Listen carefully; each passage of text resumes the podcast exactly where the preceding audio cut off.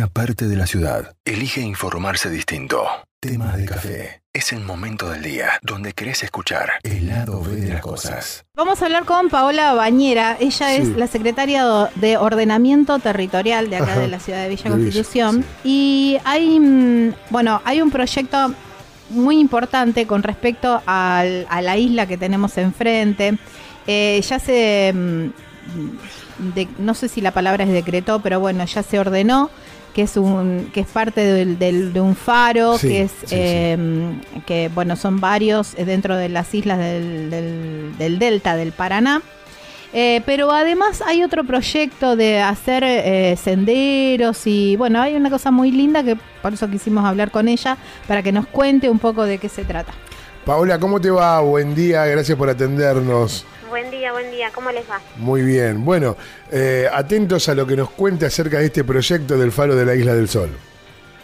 Sí, bueno, eh, básicamente es una, una estrategia que comienza a principios de este año cuando, incluso antes del, del proceso de los incendios que vivimos en, en las islas, ¿por qué? Porque hay un programa que es el PIECAS, que es una especie de programa estratégico de, trabajo en relación a, a los humedales del delta del Paraná y a las islas fundamentalmente, es un programa que ya existía desde el 2015, un poco antes, eh, y que, ah, bueno, al inicio de la gestión del presidente Alberto Fernández y a instancias de, del ministro Cabandier, eh, se resolvió reactivar, digamos. Los cuatro años anteriores, durante el gobierno de Macri, el programa había estado eh, sin, sin aplicación, sin desarrollo y demás, con lo cual eh, ahí había quedado una, un caudal importante de articulaciones, sobre todo entre los municipios y las provincias que integran el PIECAS, para, para enmarcar es, el programa está integrado por las provincias de Entre Ríos, para, eh, Santa Fe y Buenos Aires,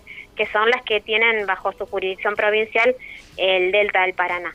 Eh, entonces, bueno, en función de eso, en enero de este año nos habíamos reunido con Abelardo Llosa, que es director nacional de planificación en el Ministerio de, de Ambiente de la Nación, y bueno, nos había manifestado la intención de reactivar el PIECAS y con eso poder generar una serie de acciones que tienen que ver con la prevención, con la conservación, pero también con el desarrollo de, de- de todo el sistema de, de las islas del Paraná.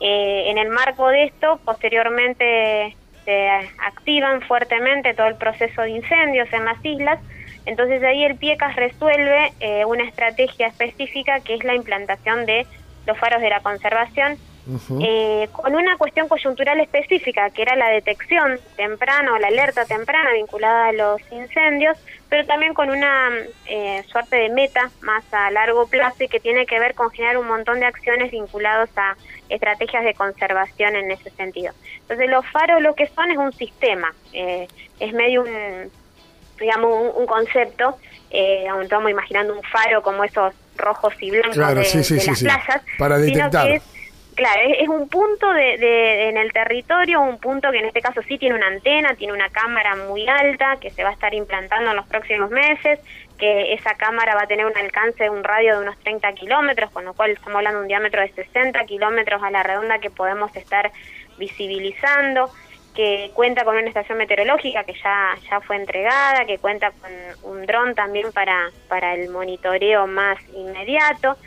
¿Qué es lo que hace este, este punto en el territorio que nosotros tendríamos uno en la Isla del Sol? Es justamente poder de algún modo alertar ante eh, alguna fuente de calor, por ejemplo, que se genere en función de, un incendio. Eso implica una conexión con los otros faros que se van a estar instalando y con una serie de organismos que son los, los encargados del manejo del fuego o del, del manejo del mismo en los ámbitos locales. Entonces esto implicaría una mayor rapidez o una mayor posibilidad de controlar estas afectaciones. Pero también esto podría estar sirviendo en otros contextos, digo, eh, cualquier tipo de impacto en términos ambientales que podamos sentir en el, en el Paraná, digo, no sé, imaginemos un, no sé, un derrame de combustible, algo Claro, que claro. eh, de alguna manera pueda ser alertado y que también aguas abajo esto pueda ser eh, controlado o por lo menos advertido. ¿Cuándo La- empezaría a funcionar esto? No, mira, en, en realidad ya nos han entregado hace poquito, hace cosa de 10 días, vino el, el ministro Cabandier, Juan Cabandier, junto con la ministra de la provincia, Erika Gonet, a hacer entrega del dron y de la estación meteorológica, así que estamos a la espera de, de las otras licitaciones que está haciendo Ambiente de Nación para poder estar poniéndolo eh, como en, funciones completamente. También la idea es poder, eh, que no sé si nos va a tocar a nosotros o no en, en, relación a los equipamientos de los faros, pero también está prevista eh, una embarcación, un módulo habitacional también para los guardaparques que se encontrarían en este sector. Digo, la, la, la situación del faro nos abre un panorama distinto, creo, a Villa Constitución, en el sentido de que tuvimos ya creo que cinco o seis reuniones en lo que va del año con gente de parques nacionales, porque este es otro de los elementos que abre el faro, la posibilidad de, de tener acá un espacio de, encuentro, de capacitación, de intercambio, con la perspectiva y el nivel que genera parques nacionales en cualquiera de, nuestras reservas, ¿no? De hecho, ya hubo dos personas de, la municipalidad que estuvieron capacitándose en, parques, en, realidad específicamente en Tigre, eh, por el manejo de los drones. Entonces, eh, digo, hay una perspectiva también de crecimiento incluso en materia de recursos humanos importante. Hablaste de, una estación meteorológica propia lo cual es un sistema relativamente muy costoso para, para incorporar y que en Villa Constitución no, no hay históricamente, como no hay tampoco en San Nicolás, como no hay tampoco en muchísimas ciudades.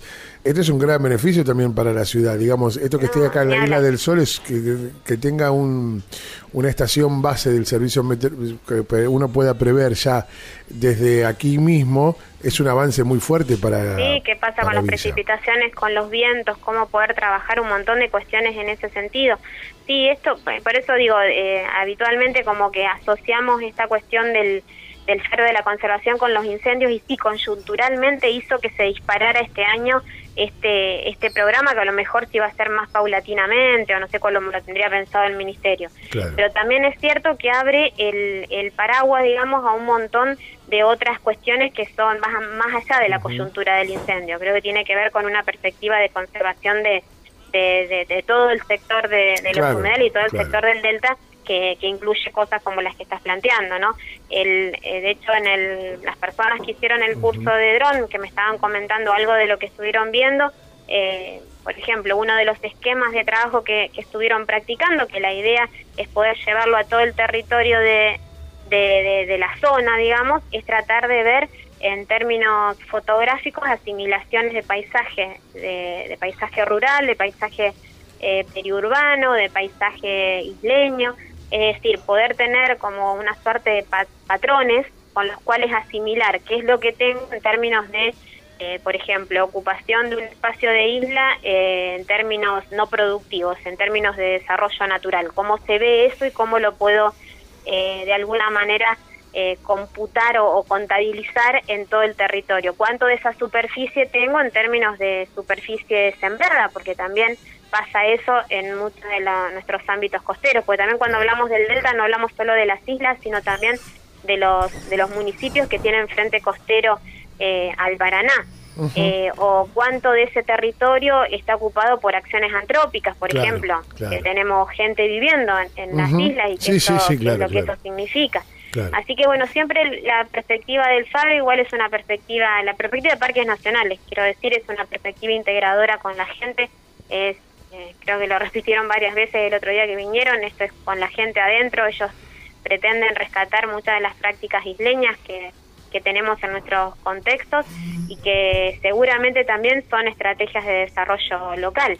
Eh, creo que lo que se está poniendo en, la vereda de enfrente claramente es cuando esto se convierte en, no sé, una cuestión de, siembra extensiva o, de ganadería totalmente eh, fuera de escala en relación a lo que está planteando, ¿no? Es, no, no estamos eh, viendo cómo se controla la, la producción de alguien que tiene, no sé, eh, no sé, media hectárea sembrada de huertas, no sé, eso no, no es el punto. El punto es cuando, cuando esto se convierte también en una estrategia eh, totalmente avasallante para con el entorno, para el, con el contexto y para con el ambiente en general, ¿no? Ese es el problema. Claro que sí. Bueno, eh, completo y, es una buena noticia entonces para haberles contado a todos nuestros oyentes de, temas Seguro de café. que sí. Muchas gracias por dejarnos transmitirlo. Al contrario, un abrazo gigante. Un abrazo, chao, chao, nos estamos viendo. Chao, hasta luego. Hablábamos con Paola Bañera, quien estaba contándonos un poco de qué se trata este proyecto del faro de la Isla del Sol aquí en Villa Constitución. Estas cosas pasan en tema de café.